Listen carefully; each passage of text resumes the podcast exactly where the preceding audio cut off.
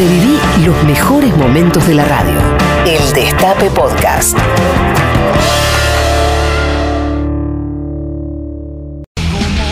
La derecha en los medios dicen que Cristina y Alberto discuten mucho. No discuten mucho, no discuten mucho.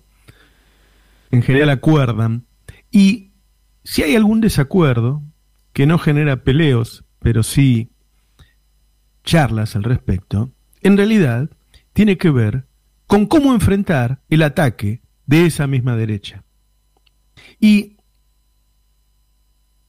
como siempre que analizamos a esta coalición, hace falta, y por distintas razones, volver al nacimiento, volver al video de Cristina, cuando dice que Alberto va a ser el candidato a presidente, y donde admite que ella podría ganar la elección, pero que no podría gobernar. Yo me acuerdo siempre ese día, mientras se pasa el video en Argentina, yo estoy en un vuelo al exterior. Cuando llego y me entero, hago algunos llamados y al rato miro las redes. Y en las redes la gente estaba muy contenta, estaba muy alegre. Y yo tuiteé que no había nada que festejar. Que Alberto era un tipo brillante, que seguramente iba a gobernar él, porque en ese momento muchos estaban diciendo que va a gobernar Cristina, pero que no había nada que festejar, porque lo que estaba ocurriendo era la aceptación de que la persona que tenía mayor intención de voto no podía presentarse a elecciones a Argentina porque no le iban a dejar gobernar. Y poquito tiempo antes no se había podido presentar a elecciones otro político latinoamericano que era el que mayor intención de voto tenía, que era Lula. Es decir, lo que se estaba dando en Latinoamérica, y ese video lo ponía en negro sobre blanco, es que los líderes progresistas de la década anterior tenían vedado por la derecha volver al gobierno. En ese momento, por más que Cristina no diera toda una explicación de lo que sucedía, se declinaba seguir no con una persona, sino con un proyecto similar al de la década anterior y se pasaba a otra persona que iba a hacer una síntesis de toda esa nueva coalición que era un proyecto distinto, porque las cosas no son personales, por más que se diga la derecha odia a Cristina. Sí, claro, y en Ecuador odia a Correa, y en Bolivia odia a Evo, y en Brasil odia a Lula y a Dilma. Este, odia a esos proyectos que avanzaron sobre el poder económico en la década anterior. Entonces, en ese momento se decide que no haya esa presidenta y ese grupo de gobierno, sino otro que iba a estar, si querés llamarle más al centro, ¿sí?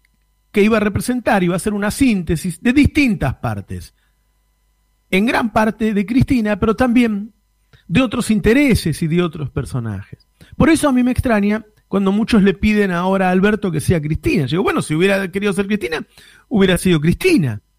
Es Alberto. Es un gobierno progresista por un montón de medidas que yo ya he manifestado muchas veces. Claramente es un movimiento cada día más progresista comparado con el mundo. No es Cristina. No es Cristina. Ahora, en ese momento se decide eso, en mayo del año pasado.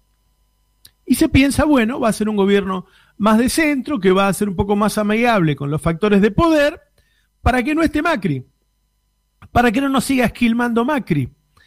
Porque Macri estaba terminando con la clase media, con los trabajadores, y estaba terminando con el partido que los representa. Estaba persiguiendo, encarcelando a los dirigentes del campo popular. Había que frenarlo y reemplazarlo por un gobierno que sea viable para esa época. Un gobierno que llegó en una situación tan endeble que tuvo que empezar, qué vergüenza, con una tarjeta alimentar y con medicamentos gratis por el desastre que había dejado Macri. Ahora bien, la pandemia cambia la situación y pone en peligro el plan. ¿Por qué?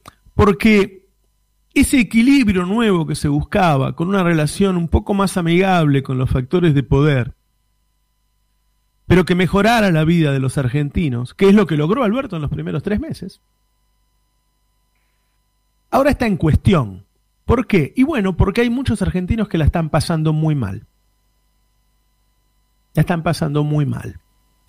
Y porque la derecha se envalentona en esta situación y se pone golpista antes de tiempo, antes de lo esperado, aunque uno sabía que en algún momento iba a tratar de desestabilizar. Y ustedes vieron que los periodistas que los primeros meses llamábamos panqueques, que se habían dado vuelta, ahora vuelven a ser opositores aguerridos, con un tono golpista.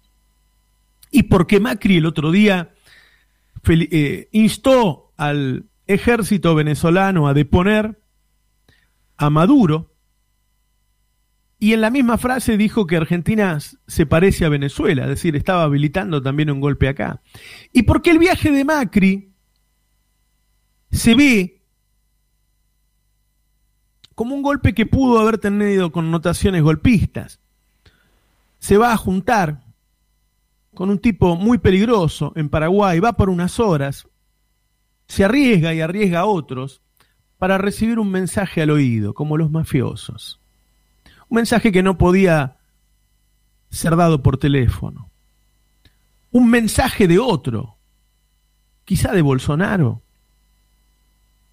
¿Quién es el gran desestabilizador de la región hoy?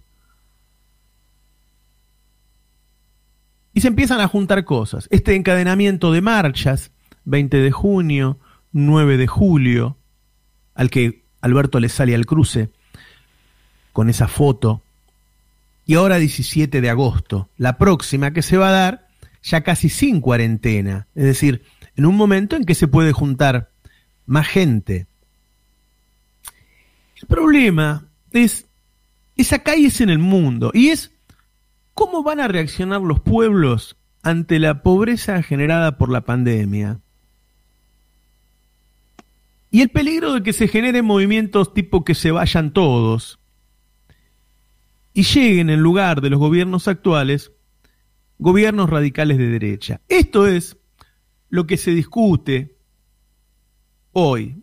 Si se sigue con ese plan inicial que pactaron Alberto y Cristina en su momento, de acumulación de poder, que lo ha hecho también Alberto, quedándose, eh, escamoteándole esa clase media eh, a Macri, manteniéndose siempre arriba de un 60% de imagen positiva, llevándose bien con los otros factores de poder, o, o, con estos dos nuevos eventos, con una población empobrecida y una derecha enardecida, hay que pasar, no sé, poner los ejemplos que quieras, impuesto a la riqueza, Vicentín, fuerte suba de retenciones, lo que sea para capturar ingresos y distribuirlos rápido y generar hechos que, que mejoren la situación de las mayorías populares.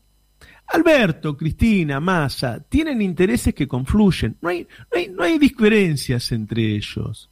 Lo que se discute es si hay que cambiar la estrategia inicial. Lo que se discute es cómo enfrentar al monstruo. El problema no son Alberto y Cristina. El problema es la derecha. El Destape Podcast. Estamos en todos lados.